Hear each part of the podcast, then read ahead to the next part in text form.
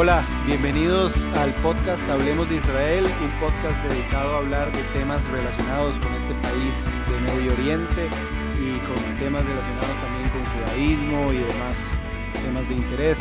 Vamos a continuar un poco eh, la temática que veníamos trabajando y que veníamos conversando en el, en el episodio anterior con esta aclaración de mitos y conceptos.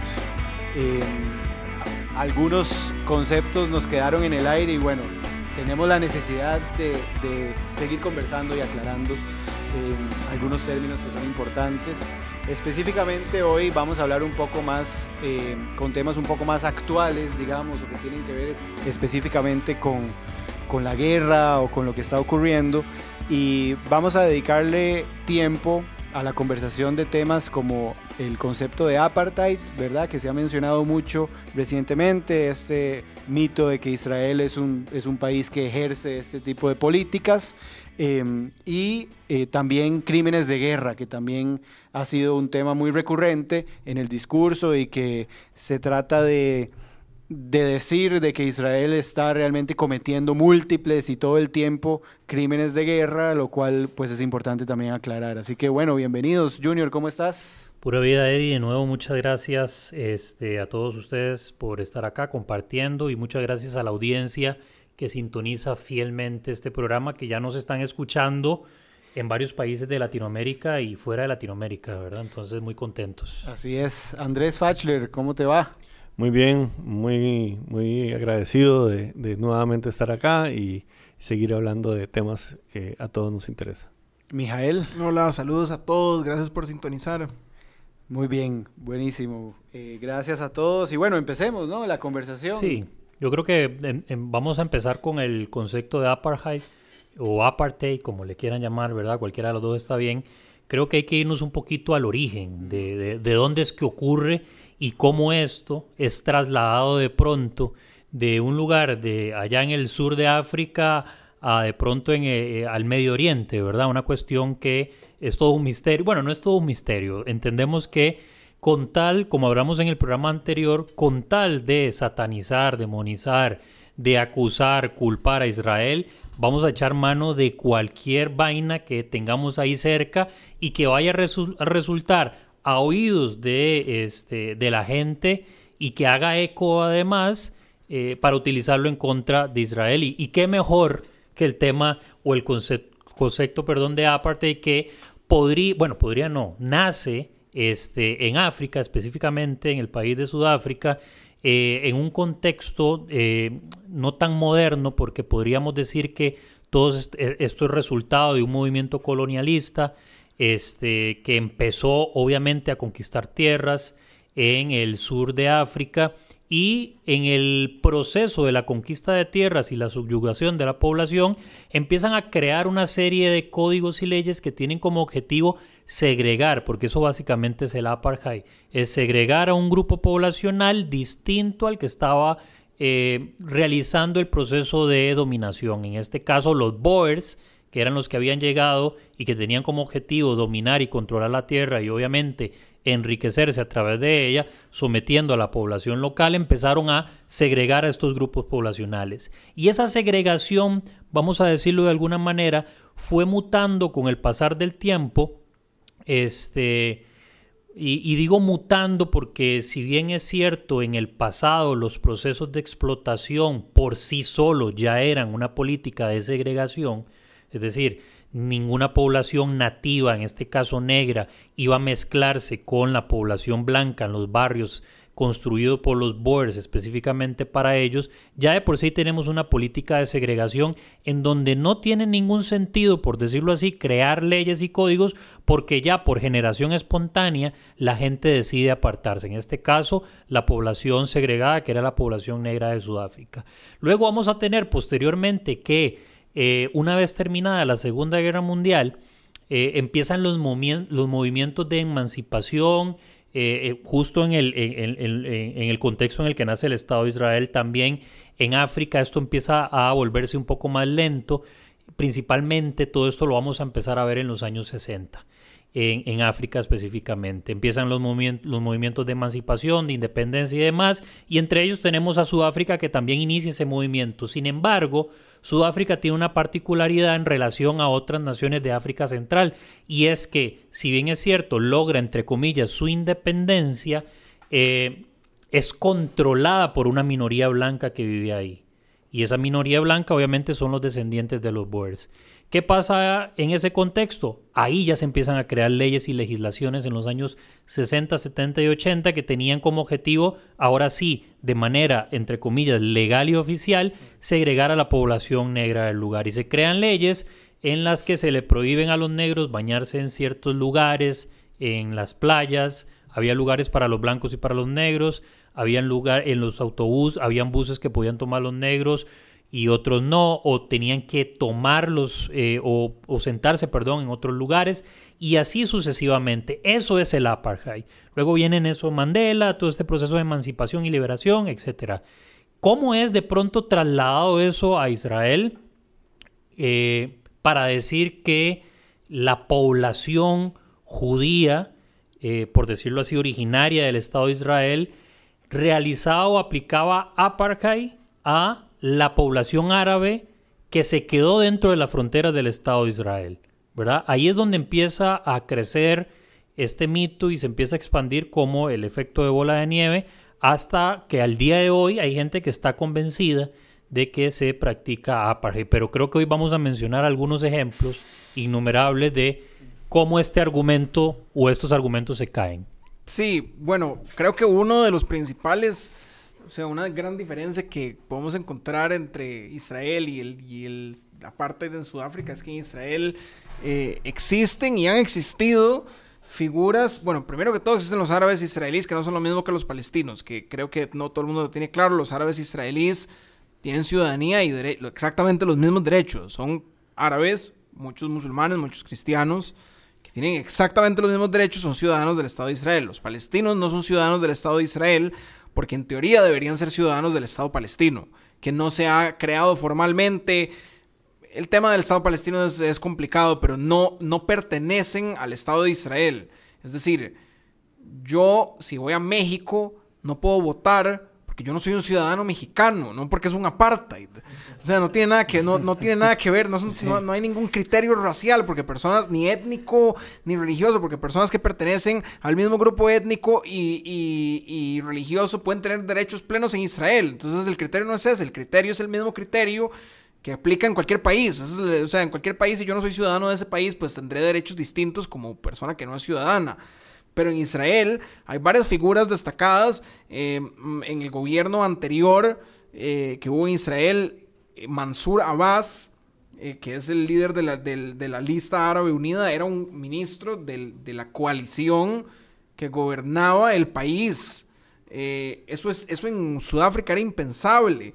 Jefes de policía, como por ejemplo Jamal Hakrush, de los, en hospitales, eh, está Salim Yubran, que fue juez de la Suprema Corte de Israel. Es más, en Israel ha pasado que un juez de la Suprema Corte árabe condena a un primer ministro judío por corrupción para ir y, lo manda a la cárcel. Eso en un país aparte, eso es impensable. Esa, ese argumento no, no, pues no tiene ningún sentido. Sí, yo, yo, yo, yo le hago la similitud en el tema de, eh, antisionismo.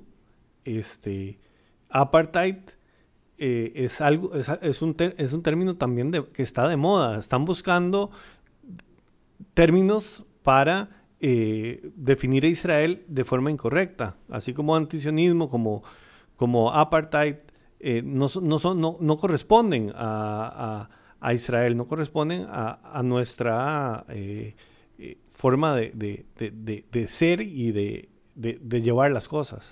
Incluso líderes em, que han hablado, que vivieron el, el, apartheid en Sudáfrica, como por ejemplo Richard Goldstone, eh, que vivió en carne propia el apartheid, ha dicho en Sudáfrica que no tiene, no tiene ningún nada que ver, no se parece a lo que, a lo que sucede en Israel.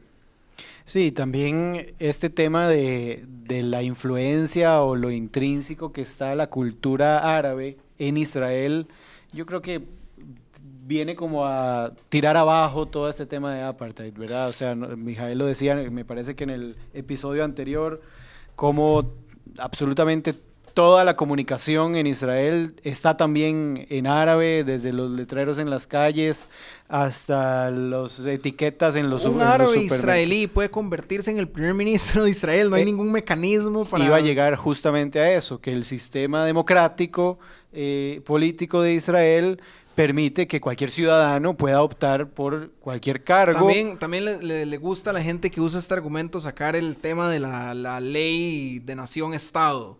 Que es una ley que proclama que Israel es un estado judío, que entonces supongo que significa que Costa Rica es un estado apartheid porque la constitución dice que es un estado católico. católico, claro. Entonces supongo que también es un estado apartheid. Sí. O sea, eh, porque dicen, es que como, no, porque entonces como el estado de Israel es un estado judío, entonces yo no soy judío, entonces soy un, soy un ciudadano de segunda clase. ¿Por qué? Que Claro. a dónde dice eso. Es más, los, los jueces de la Suprema Corte dijeron que la ley que se pasó, la ley de nación-estado, se pasó sin que tenga ninguna implicación práctica sobre la vida de las personas que no son judías.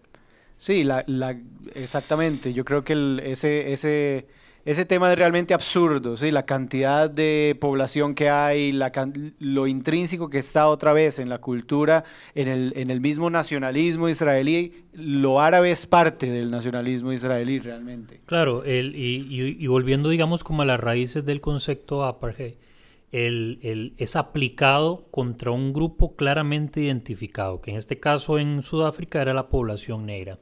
Ahora, volviendo a Israel, si aplicáramos la misma lógica, entonces la población judía que tuvo que emigrar, que fue expulsada de países árabes, Iba a llegar a eso. sí. ¿verdad? También sufriría apartheid, porque al final son judíos, pero son árabes, porque vivieron en países árabes que eran de confesión musulmana. Entonces, si realmente Israel fuera un estado de apartheid, quienes tendrían el derecho de ser únicamente ciudadanos judíos con todas las de la ley sin sufrir este, esta supuesta discriminación y segregación racial serían los judíos sabras nada más y los que vinieron también sufrirían apartheid. Entonces, por, por todo lado uno trata como de rascar un poquito. Yo rasco allá digo, bueno, vamos a ver. Yo a veces apelo a la buena fe y digo, esta persona está diciendo esto porque no la tiene clara. Entonces voy a tratar de entender desde qué punto de vista o desde qué ángulo lo está viendo a él para mostrarle este este otro ángulo. Pero es que por ningún lado se sostiene. O sea, el tema de la vida cotidiana, el tema de la vida política, el tema de la vida social. Hay matrimonios, hay un actor muy famoso de la serie Fauda, judío, que se casó con una árabe musulmana. En un estado de apartheid, eso no Imposible. ocurre. Es Es, imposible. imposible. En un estado de apartheid como en Sudáfrica, eso, ¿verdad? Eh, Y si ocurría en la clandestinidad, expulsado todo mundo, ¿verdad? La familia, los descendientes y quien fuera. Y si tenía la, la mamá muerta, la desenterraban y también exiliada los restos. Eso no ocurre en Israel. Sí, a mí me gusta siempre hacer la comparación de la población judía o israelí en los países vecinos o en los países árabes que sí son discriminatorios de esta población. Es decir, cuántas sinagogas hay en estos países, cuánta población judía hay en estos países, cuán eh, intrínseco y relacionada está la cultura judía o se permite que esté la cultura judía en estos países árabes eh, donde sí hay una discriminación claramente muy marcada, ¿verdad? Prácticamente hay países donde no hay ni uno solo, no hay un solo judío en varios de estos países. Eso Sí. te habla de inmediato de un rechazo y, y- y ahí sí de una discriminación absoluta. Sí, eso nos puede llevar también a otro, otro de los mitos de los que se, cuando se habla mucho de, de varios crímenes de guerra eh, o de violaciones a los derechos humanos. Por ejemplo, una, se habla mucho de que hay una limpieza étnica, pero no puede haber una limpieza étnica si hay más árabes en Israel de lo que había hace 20 años y hace 40 años. Mientras que, eh, por el contrario, en Egipto, en Irak, en, en, en Siria, habían comunidades judías milenarias enormes que ya no existen. Lo que pasa es que yo siempre digo que con, con los, con los antisemitas, cuando hablan de Israel, las cosas son así. O sea, si Israel no le da ciudadanía a los árabes, entonces, los, entonces es un apartheid. Si les da ciudadanía y entonces los está colonizando. Y si les avisa antes de bombardear eh, Gaza, entonces les está haciendo una limpieza étnica. Pero si no les avisa, entonces les está haciendo un genocidio. Entonces, o sea, como que siempre, siempre buscan por dónde sacar el... Sí, este... ahora, ahora que, que, mencionabas el tema de eh, la, la, población que ha disminuido en los países árabes, eh, judía, judía gracias, judía en los países árabes, quisiera pasar al tema de crímenes de guerra y genocidio, en donde se ha utilizado también de una forma incorrecta y, bueno, datos de eh, la Oficina Central de Estadística de Palestina nos dice que en 1967 en Palestina habían 350 mil personas. Hoy en el 2023 rondan los 2 millones de ciudadanos. Sí, es decir, es el único genocidio en la historia de la humanidad donde la población que está sometida al genocidio crece. Al 2.3% anual y ese, la población que crece es la eh, número 33, la población 33 en crecimiento a nivel mundial. O sea, ¿cómo podemos hablar de genocidio con, esos, con esos números? Ahora a mí me gustaría, ya que Andrés introdujo el tema y, en relación a lo que acaba de mencionar Mijael, es que definamos este marco teórico, o más bien este marco legal. ¿Qué son crímenes de guerra y de dónde nace este, este asunto? Cuando he traído a colación en diferentes instituciones que he trabajado, inclusive actualmente, del tema de crímenes de guerra, los estudiantes se escandalizan porque eh, cuando uno les explica que en una guerra hay reglas, que no es matar por matar, sino que hay una forma de matar, no, no les cabe en la cabeza. Sí, yo creo que como costarricenses nos es difícil entender todo el tema de bélico en general. Además de todo lo militar, todo lo que tenga que ver con guerra, a nosotros yo creo que el chip no nos da. Para entenderlo realmente y, no, creemos eso, ¿verdad? Que es una matazón. Sí, exacto. Eh, y es difícil de entender. Ahora, las leyes internacionales se crearon en diferentes contextos. Cuando yo hablo de crímenes de, cuando hablamos de crímenes de guerra, hablamos acerca de violaciones a las leyes internacionales. La gran pregunta, ¿cuáles son esas leyes internacionales? Es decir, ¿existe una especie de constitución internacional? Sí y no. Existe lo que hoy conocemos como la Carta de las Naciones Unidas, pero la Carta de las Naciones Unidas lo que hace es una aceptación de diferentes leyes entre ellas convenciones internacionales como las convenciones de Ginebra, originales creadas este, antes de la Primera Guerra Mundial, las que sufrieron, eh, por decirlo así, un cambio posterior a la Segunda Guerra Mundial, más los adendums 1 y 2 que se le han hecho con el pasar del tiempo. Las convenciones de Ginebra tienen un objetivo que es protección de civiles, 100%. Ahora bien, esto no quiere decir que lamentablemente en un proceso de guerra los civiles no puedan morir. De hecho, las convenciones crean un marco que tiene como el objetivo protejo civiles, pero en ciertas circunstancias, si muere un civil, no es un crimen de guerra, que ya podremos hablar de eso. Ahora, siguiendo con el marco legal, luego existe también algo que se llama el derecho internacional humanitario, que dentro del derecho internacional humanitario está el Estatuto de Roma, que son las reglas que hay dentro de la guerra ya propiamente, es decir, cómo se deben cuándo, dónde y cómo atacarse los países. Y dentro del Estatuto de Roma están los convenios internacionales como el tema de qué es una limpieza étnica y sobre todo, y muy importante, después de 1948, lo que es la Convención para la Sanción y la Prevención del Delito de Genocidio, que es algo que se ha repetido completamente, y bien decía mi hija ahora señalando, este, que en esta guerra es la única guerra en la que está ocurriendo un genocidio inverso, ¿verdad? El genocidio habla, y esto es muy interesante, no habla de eh, una cantidad específica, sino habla de poner en riesgo a la población, ¿verdad?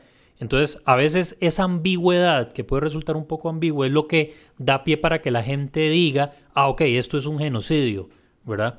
Pero no, lo que dice la, la, la, convención es que pone en riesgo a la población. Es decir, si está en riesgo la reproducción de la población, como genocidios que se han reconocido donde no necesariamente ha muerto mucha gente, pero sí se realizaron esterilizaciones masivas de mujeres. Eso es un genocidio, porque estás impidiendo la reproducción dentro del grupo. Pero bueno, ya con este marco legal, ahora sí yo creo que ya podemos entrar un poco a hablar acerca eh, de dos cuestiones específicas que se están hablando ahora que está ocurriendo, que está ocurriendo en Israel. Número uno, que Israel está bombardeando eh, lugares que son protegidos por la convención. Por ejemplo, campos de refugiados, Hospitales. hospitales, ambulancias, escuelas. ¿verdad? Y la gente piensa, vamos a ver, voy a decir algo que, es muy importante. Acá no, no vamos a justificar ni decir de que está bien, que tal cosa, de eso no estamos hablando. Estamos hablando de leyes internacionales. En una guerra, no, las guerras no son ni justas, ni injustas, ni morales o inmorales. Son legales o ilegales. Punto. Se acabó. Ahí no hay más que agregar. Entonces, en este aspecto específico, por ejemplo, destruir un hospital, destruir un hospital es un crimen de guerra. Sin embargo, sin embargo, las convenciones de Ginebra, bajo ciertas especificaciones, este, Dicen que si Dicen. Se, está, usted- se está utilizando para propósitos militares, se puede atacar. Exactamente, exactamente. Y, y entre esos otros lugares habitados por civiles también. Digamos, si, si un, un- el- los famosos campos de refugiados, que tenemos que hablar en otro programa sobre los campos de refugiados, que no son campos de refugiados, eh, es atacado, se tiene que atacar bajo ciertas condiciones. Número uno, prevenir que el daño sea el menor posible, ¿verdad? Ahí ya tenemos una gran ambigüedad. ¿Qué es evitar que el daño sea el menor posible? Además de eso, también tenemos otro elemento ahí bastante importante que es el aviso. Israel avisa con anterioridad. Entonces, las leyes internacionales al final, por decirlo así, no voy a decir que avalan, sino que crean un marco regulatorio en el que si lo cumplís está dentro del derecho internacional y si no lo cumplís, este, estás cometiendo un delito de guerra. Yo quiero comentar algo sobre, sobre este tema de crímenes de guerra y, lo que, y la dificultad de, de, de esta guerra y de combatir un Estado como Israel uniformado contra un grupo terrorista eh, vestido como civil eh, y cómo y- y cómo un Estado, un ejército tan ético como el, Ejército de Defensa de Israel trata de evitar muertes de civiles hasta lo más eh, inaudito de pensar, eh, todo lo, lo- lo que se, lo que se hace, pero cómo se combate contra un ejército que no está identificado formalmente. Al punto que, que hace poco tuvimos tres bajas de tres eh, rehenes que, que no, no sabíamos si eran eh, eh, este, Sí, miembros del ejército, de- miembros del grupo terrorista Hamas o eh, está- salieron y, y- y, pues se cometió esa, esa, e- esa tragedia. Eh, pero eso es un crimen de guerra. Eso, eso no es, eh, no es fácil tratar contra eso. Y ni, ni sé qué ejército ha, ha tenido esas condiciones contra las que luchar, ¿verdad? Sin ni hablar del 7 de octubre, que claramente es, un, es el acto más, eh, más eh, no sé, ¿cómo se dice? Eh, Vil. aparte de vil y detestable, me refiero a Genocidio. genocida, exacto, y que realmente es un crimen de guerra, o sea, ¿verdad? Por supuesto. o sea, en Eh, realidad, Que nadie duda de que si eso se hubiera, si se hubiera permitido, eso hubiese Sí. Es que- bueno, es que digamos, digamos, eh, si Israel, en- si en Israel no existiera el Iron Dome, eh, la cúpula de hierro, con la cantidad de los 5.000, 7.000, 9.000, no sé exactamente cuántos misiles ha lanzado jamás, ya Israel no existiría, ya Sí. ahí habría un genocidio. De hecho, la definición de genocidio habla de la, de, de la intención de borrar total o parcialmente a un, a un grupo. Es- incluso si lo que existe es la intención, no, no habla de que a partir de tantos, de tantas víctimas, o sea, eso no, eso no es lo que importa. Y, y por eso vemos que, que- que se dice mucho eh, que en la Segunda Guerra Mundial murieron más civiles alemanes que Claro. británicos. Eso no significa que los alemanes fueron sujetos a un genocidio. eh, todo lo contrario. Eh, porque no se trata de, o sea, no, no es que entre más gente se muera, entonces es más, más parecido a un genocidio. No funciona así. Lo, que, lo que realmente importa es cuál es la intención detrás de las acciones. Si la intención detrás de las acciones del Estado de Israel fuera erradicar por completo al pueblo palestino, pues posiblemente ya no habría pueblo palestino. Desde el 8 de octubre. Desde el 8 de octubre. Así es, sí. Yo también eh, pienso mucho en este, en este concepto de... Vos hablabas ahora de, de bombardear, ¿no? Y de, de- de que Israel avisa para el bombardeo em, y demás.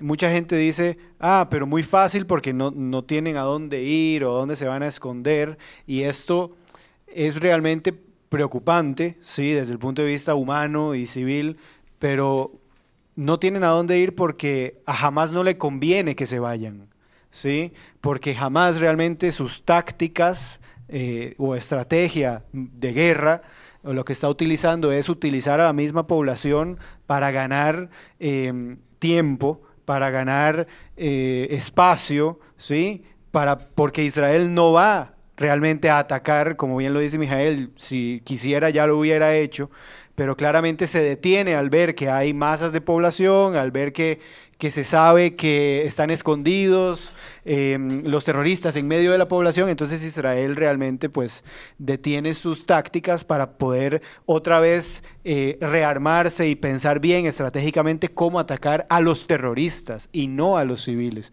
Eso para mí es realmente muy, muy importante de aclarar porque se está, se está luchando una guerra realmente muy difícil, prácticamente imposible cuando se está tratando de defender a la población palestina realmente de su propio de su propia fuerza.